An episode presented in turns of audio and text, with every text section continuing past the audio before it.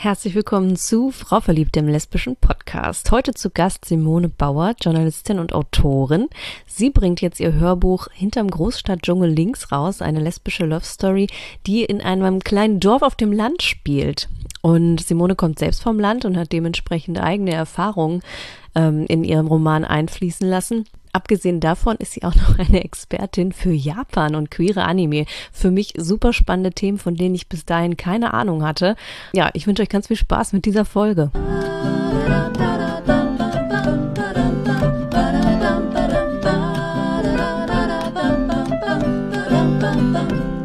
Herzlich willkommen im Frau verliebt Podcast, liebe Simone. Hallo, schön, dass ich hier bin. Schön, dass du da bist. Wir sind hier heute zusammengekommen, um feierlich ähm, zu begehen, dass du Ende Mai im Butze Verlag ähm, das Hörbuch Hinterm Großstadtdschungel links herausbringen wirst. Richtig, ja. Es fällt immer noch schwer, es zu sagen, der, weil es gibt noch den äh, Titelzusatz aus dem Liebesleben einer Kleinstadtpflanze.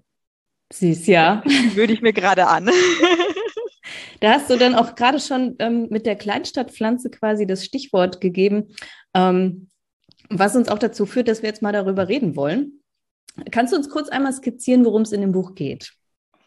Genau, also es geht um äh, Fredi, die die äh, Reden schreibt für den Bürgermeister einer kleinen äh, skurrilen Stadt ähm, namens Blumenbad und äh, sie ist schon länger Dauersingle, sehr frustriert, sie sucht die eine, das ist ihr halt schon sehr wichtig ähm, und es äh, klappt nicht so wirklich. Fußballteam ist auch durch und äh, dann kommt auf einmal aus, aus der großen Stadt, aus München, eine Künstlerin, die Sandra, ähm, und die findet sie halt super kosmopolitisch, super interessant, ist aber nicht ganz so einfach. Und dann zur selben Zeit wird dann aber auch ausgerechnet ihr Crush, äh, die Brie, die schon ewig quasi immer von Beziehung zu Beziehung hüpft, auf einmal auch Single. Und ähm, das ist halt dann so ein bisschen das Gefühlswirrwarr, das dann entsteht in einer absolut äh, skurrilen Kleinstadt, ja.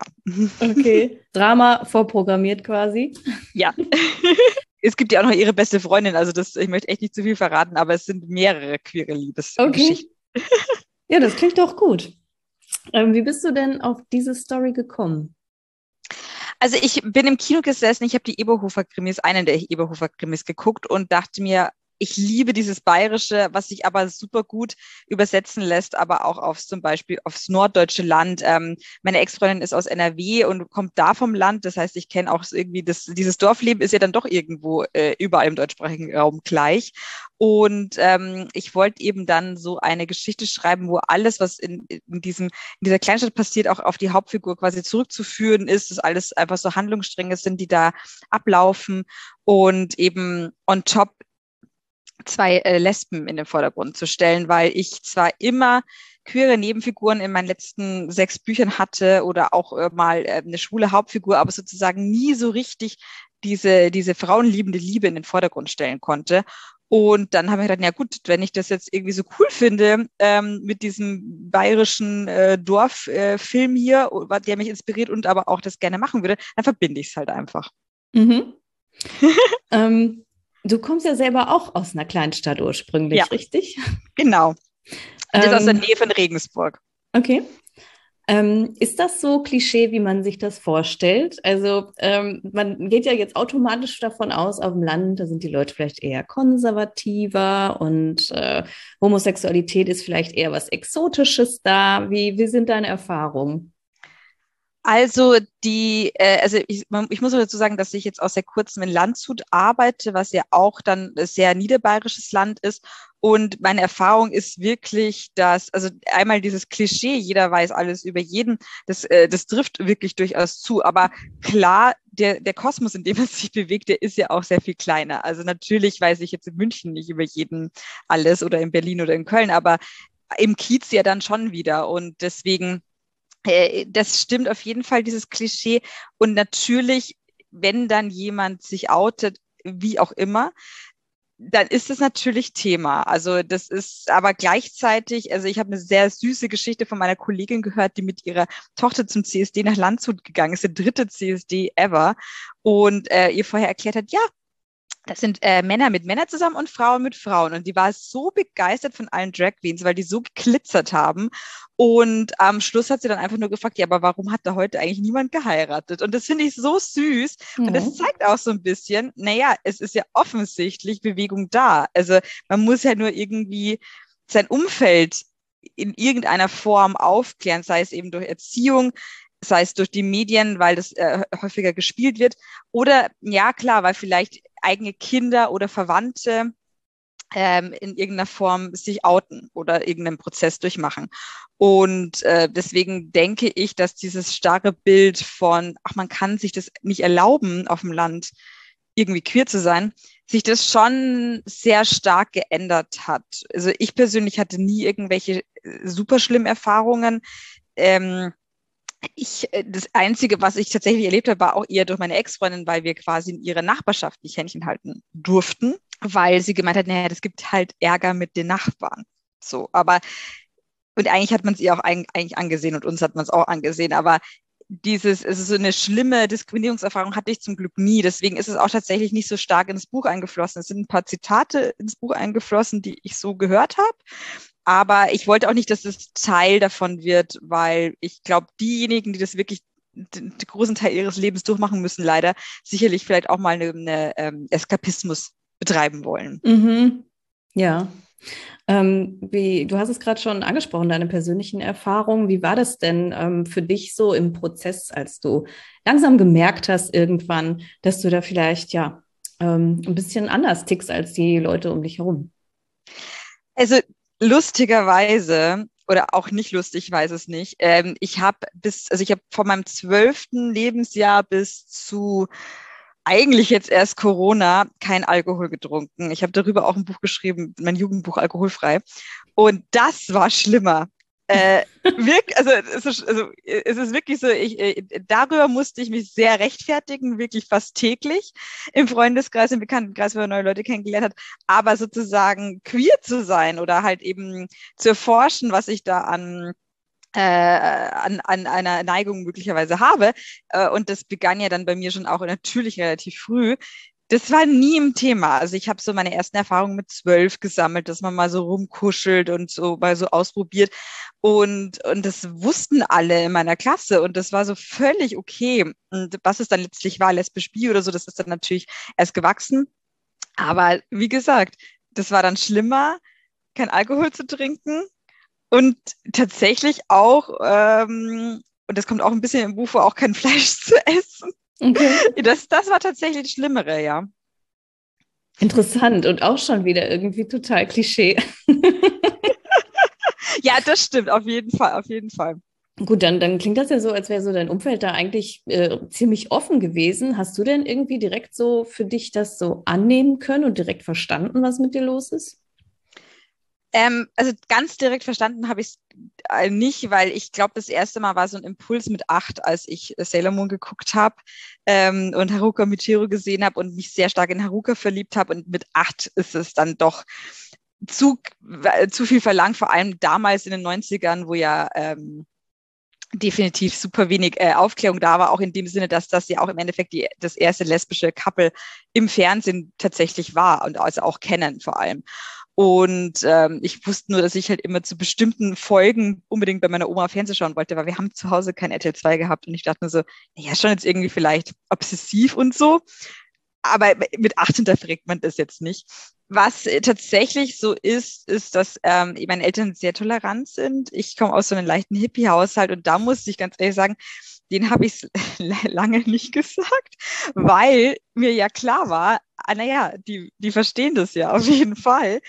Und es ist ein bisschen wie bei diesem Kraftclub-Song, und meine Eltern kiffen mehr als wir, äh, wie soll man rebellieren? Und wahrscheinlich war das dann so mein, naja, komm, ja, irgendwann spricht man es dann mal aus, weil ich meine, das war dann ja dann irgendwann auch klar. Aber das war so echt das Einzige, wo ich mich ein bisschen schwer getan habe, es direkt zu kommunizieren, aber wahrscheinlich aus einer Trotzhaltung heraus. Ja. Ja. Mm, ich stelle mir irgendwie schwierig vor. Ich meine, du hast jetzt gerade gesagt, bei dir wussten es dann irgendwie alle in deiner Klasse und so. Ähm, vielleicht war das dann für dich gar nicht so schwierig, aber ich hätte mir vorgestellt, dass äh, man nicht so einfach andere Leute äh, kennenlernt, wenn man halt aus einem ländlichen Kreis kommt, wo ähm, halt einfach weniger Community unterwegs ist oder sich vielleicht auch dann gar nicht erst outet. Ähm, deswegen ja, wie war das? Hattest du da auch andere dann um dich herum, denen es ähnlich ging? Also auf jeden Fall. Äh, und das ist auch so, ich, ich weiß, also das kann ich schlecht sagen, ob es jetzt heute durch Tinder ist jetzt vielleicht für eine Schulklasse auch zu übertrieben, aber ehrlich gesagt, was weiß ich, dafür bin ich jetzt einfach wahrscheinlich zu alt. Also ich habe keine Ahnung, wie es jetzt heutzutage ist, aber für mich damals war es super schwierig. Ich in meiner Klasse hat sich tatsächlich das Mädchen hinter mir geoutet, die mit der ich jetzt war, also vorher auch schon guten Kontakt gepflegt habe, aber jetzt hat sich das auch echt nochmal geändert, dass wir uns neu kennenlernen konnten, so im Alter, sage ich jetzt mal. Ähm, aber damals da überhaupt kein, also zumindest habe ich da nichts geahnt, obwohl ich ja, wie gesagt, offen damit umgegangen bin. Man hätte mich ja auch jederzeit offensichtlich ansprechen können. Ähm, und ich weiß, dass sich auch andere äh, von der Schule noch geoutet haben, die sie wahrscheinlich, vermute ich, wesentlich schwieriger getan haben als ich. Einfach dadurch, dass ich ja irgendwie das so öffentlich auch zum Teil gemacht habe, war das irgendwie okay und, und äh, für mich halt echt normal und, äh, und hat sich irgendwie natürlich angefühlt und ergeben. Aber ähm, ich kann mir wirklich gut vorstellen, dass das andere wahrscheinlich anders gefühlt haben, weil es ja auch immer dieses Coming In ja einfach ein anderer Struggle für jeden ja ist. Auch wie man erzogen wird. Ähm, und das trifft aber auch auf, auf Großstädter zu, weil wenn deine Eltern höchst religiös sind und das können die überall auf der Welt sein, dann ist es ja schon mal die erste Hürde. Und, und, und, und, und. Und ähm, deswegen, ja. Hm, wenn jetzt zum Beispiel ein junges Mädchen ländlich wohnt, niemanden um sich herum hat, dem es äh, ähnlich geht oder darüber spricht zumindest. Ähm, was würdest du dem Mädchen raten? Wie, wie lernt sie andere queere Leute kennen? Wie kann sie am besten damit umgehen?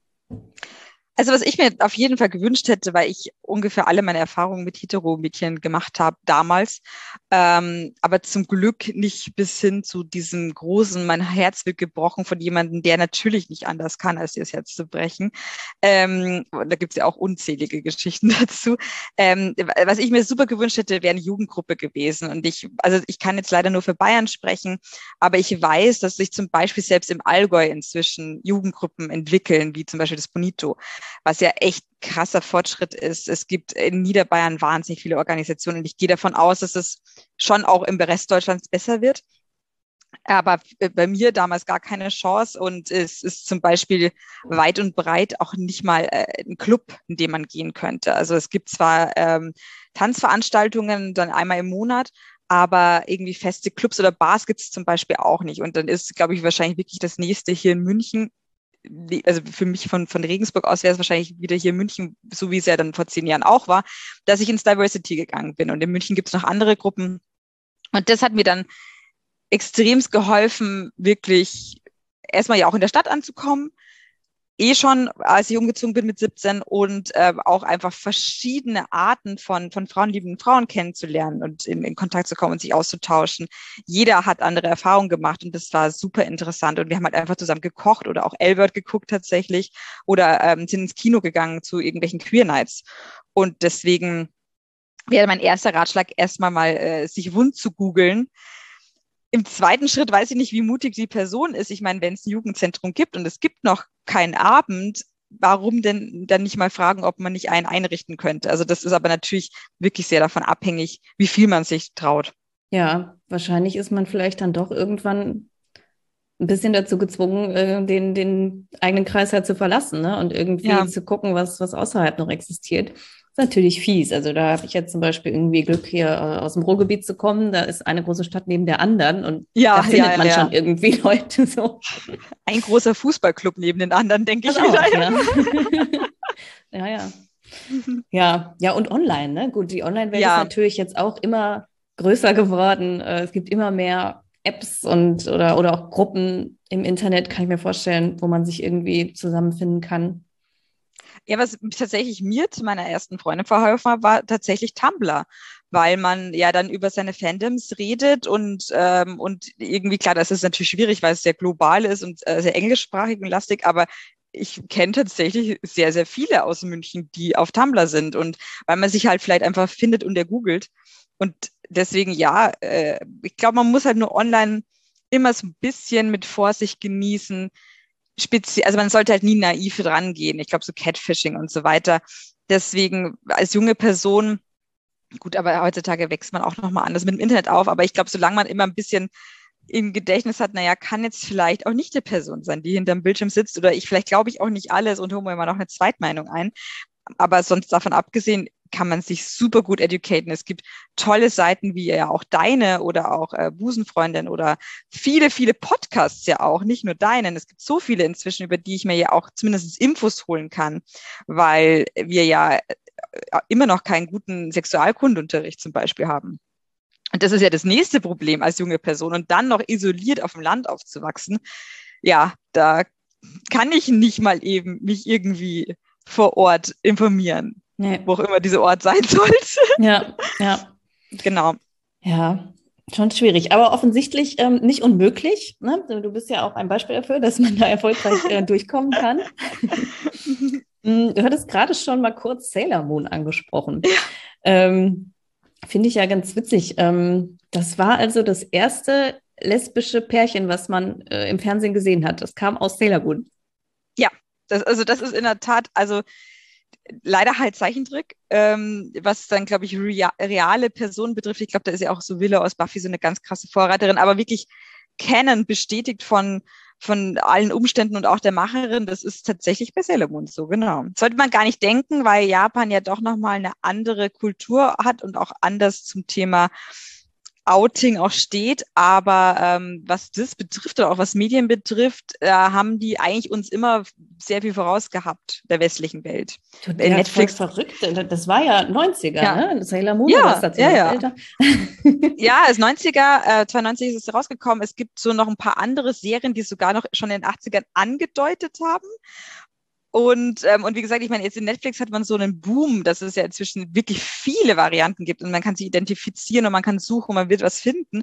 Aber damals, dafür ist es wirklich, ähm, wirklich richtig krass. Und dann ja noch dazu auch eine Buschikose-Lesbe zu haben, weil sie ja auch nicht selbstverständlich ist, ähm, ist schon wirklich, ähm, und nicht nur Lesben, falls das jetzt auch noch äh, andere Buchstaben des LGBT-Community hören, es, es gibt ja auch äh, bestätigte Schwule und auch tatsächlich ähm, non-binary Menschen. Also das ist wirklich für die 90er wahnsinnig progressiv gewesen. Ja, ähm, du meintest gerade, eigentlich ähm, sind die Japaner da gar nicht so, so total offen. Wie, wie ist denn die Lage eigentlich? Also ich habe keine Ahnung, wie, wie gehen die Japaner mit dem Thema LGBTQ um?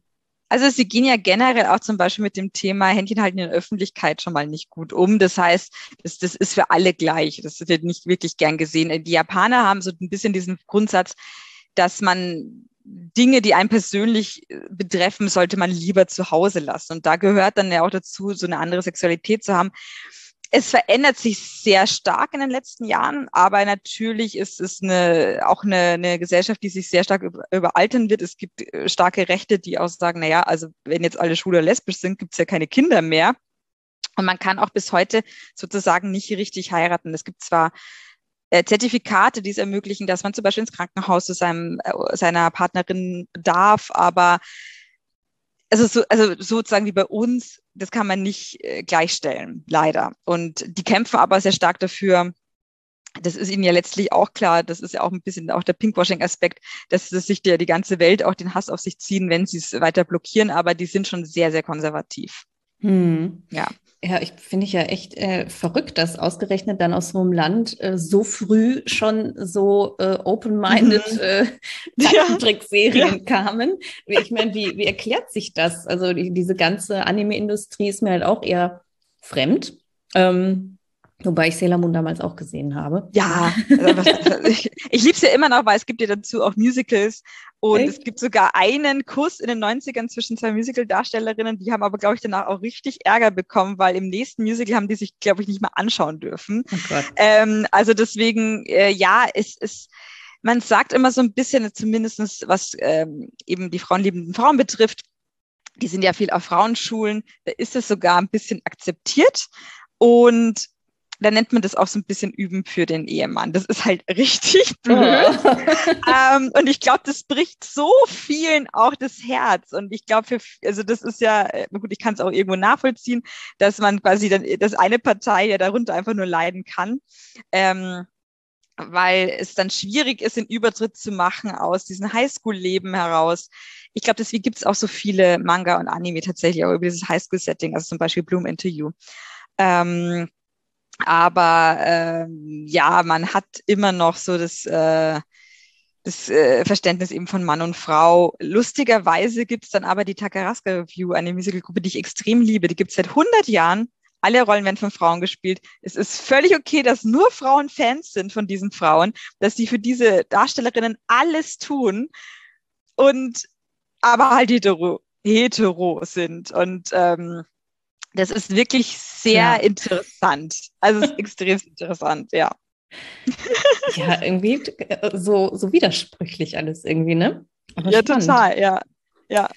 Ähm, was würdest du mir jetzt als ähm, jemand, der nicht so Ahnung hat, aber irgendwie Lust hätte, mal in so ein Anime reinzugucken, was würdest du mir empfehlen? Was gibt es denn da Schönes vielleicht mit einer lesbischen Love Story, wo du sagst, yo, das ist gut?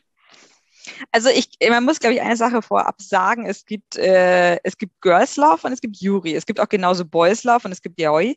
Und bei das zum Beispiel diese Boys oder Girls Love hat eigentlich immer eine hetero-Zielgruppe. Also zum Beispiel die schwulen Sachen sind dann für Frauen und die lesben Sachen für Männer. Also das ist, da muss man schon mal ein bisschen aufpassen, weil speziell bei den Girls Love Sachen, ich, das kann man nicht wirklich genießen, weil das sind dann irgendwelche 14-jährigen halbnackten Mädchen. Ich finde das furchtbar, furchtbar, furchtbar. Okay. Ja, ähm, aber bei den Yuri-Sachen sind wirklich zum Teil die Mangaka wirklich Lesben. Das ist schon mal super, weil dann weißt du, okay, es wird einigermaßen authentisch. Ähm, das, das sind halt wirklich richtig gute Sachen dabei. Ich empfehle aber jetzt tatsächlich trotzdem was, was zwei Männer gemacht haben.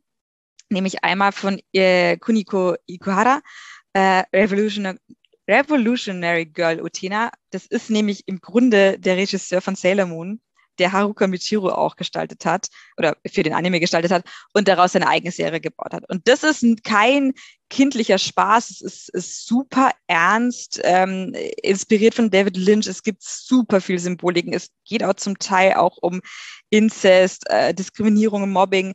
Es ist ähm, das sollte man sich jetzt nicht irgendwie äh, leichthin mal anschauen, weil man muss schon wirklich viel mitdenken.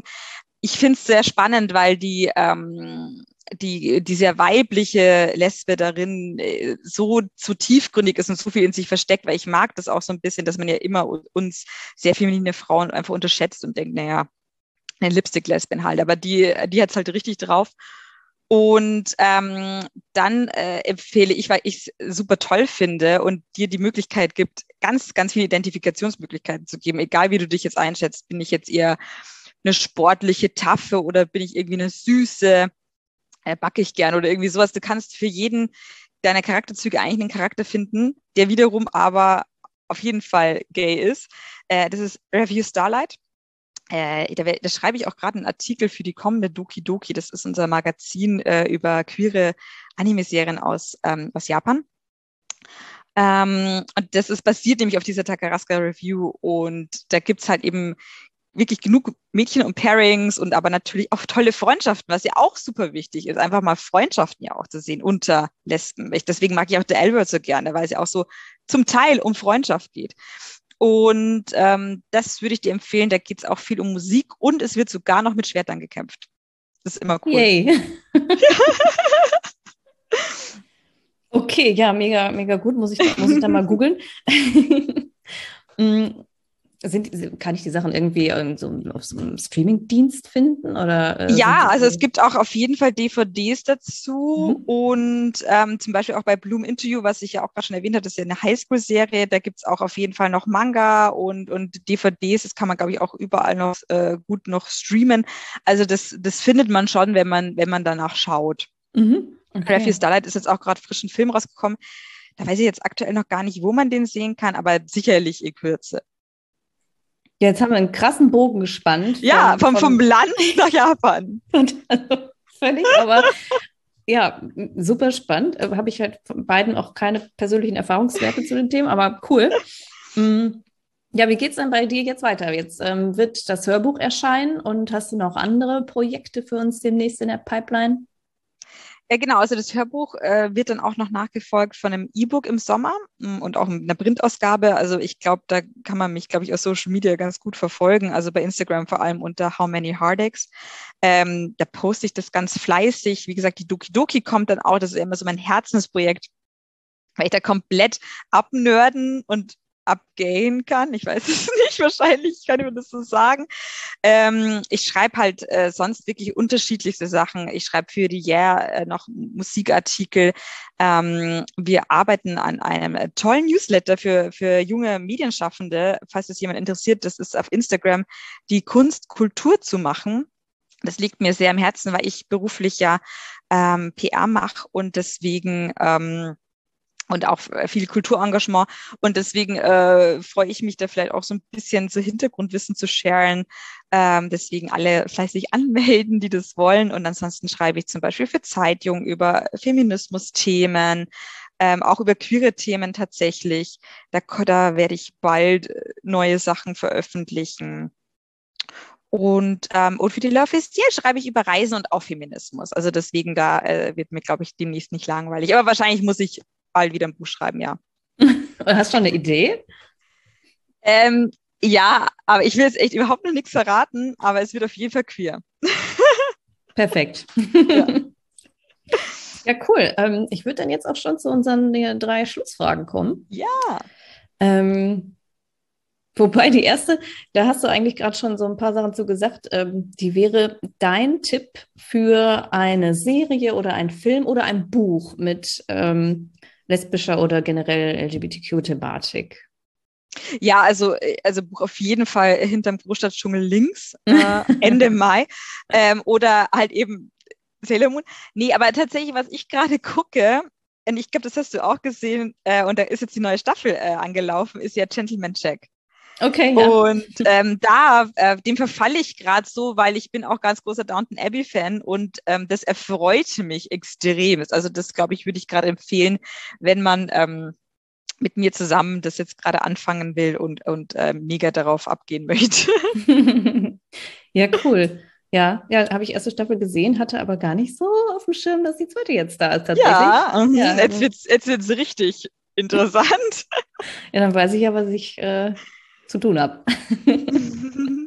Wenn du jetzt so auf deinen Coming-out-Prozess zurückschaust, welche Erkenntnis würdest du anderen weitergeben wollen? Oh, das ist jetzt natürlich äh, schwierig. Ähm, ich glaube, dass, dass man einfach ähm, abschätzen sollte, ähm, ob man ein gutes Umfeld hat oder nicht. Und ich glaube, man sollte auch ähm, überlegen, wie kann ich es äh, richtig an den Mann bringen und, und, und sparsam damit umgehen. Also damit meine ich spezifisch auch einen Arbeitskontext, weil ähm, ich äh, lange damit hinterm Berg gehalten habe aus, aus Gründen des, der Diskriminierung am Arbeitsplatz und ich das ja schon schwer genug als Frau finde zum Teil, bis dann irgendwie die Zeit auch für mich reifer, weil ich wusste, jetzt kann ich auch wirklich komplett für mich einstehen und, äh, und diese Stimme nutzen. Und dann äh, in dem Moment war es mir auch super wichtig, diese Stimme dann konstant zu nutzen.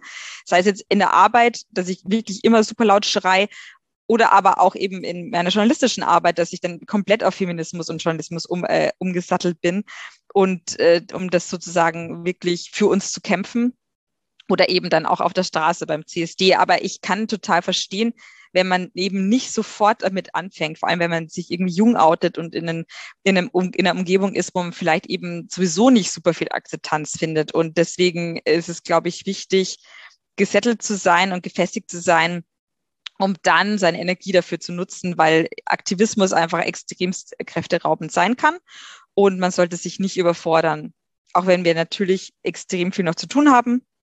Und das sieht man ja auch gerade irgendwie in Amerika an der Gesetzgebung, die gerade passiert.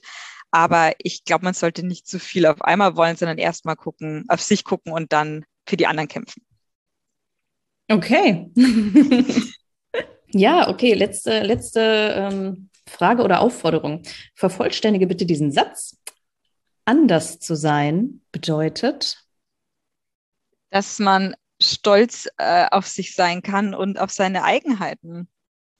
Also ich sehe anders sein eher mit, wenn ich in, eine, in die Arbeit gehe und ich habe ein flippiges Kleid an und, äh, und äh, habe einen lustigen Hintergrund bei Teams, weil ich nicht sehe, dass meine Sexualität anders ist. Also das mag jetzt vielleicht nicht die Norm sein äh, in meinem Büro auf jeden Fall zum Beispiel nicht, aber ich bin deswegen nicht anders als die anderen. Ich bin vielleicht anders als die anderen, weil ich eben so Sachen weiß wie alles über Sailor Moon. Das mag vielleicht mich unterscheiden, aber nicht meine Sexualität, weil Sexualität hat erstmal im Grunde jeder. Und das hat definitiv nichts damit zu tun, für wen, wen ich mich entscheide oder wen ich liebe. Punkt. Super. ja, dann, dann vielen lieben Dank für das Gespräch und diese super gerne. Einblicke oh mein Gott. In andere Welten. immer, immer gerne. Also darüber rede ich immer super gerne, super viel. Sorry dafür. nee, super cool auf jeden Fall. Und dann freuen wir uns jetzt alle auf äh, hinterm Großstadtdschungel links. Ich wünsche dir viel Erfolg damit und äh, ja, bin schon Dankeschön. gespannt. Dankeschön. Dankeschön. Ja, dann bis bald. Servus.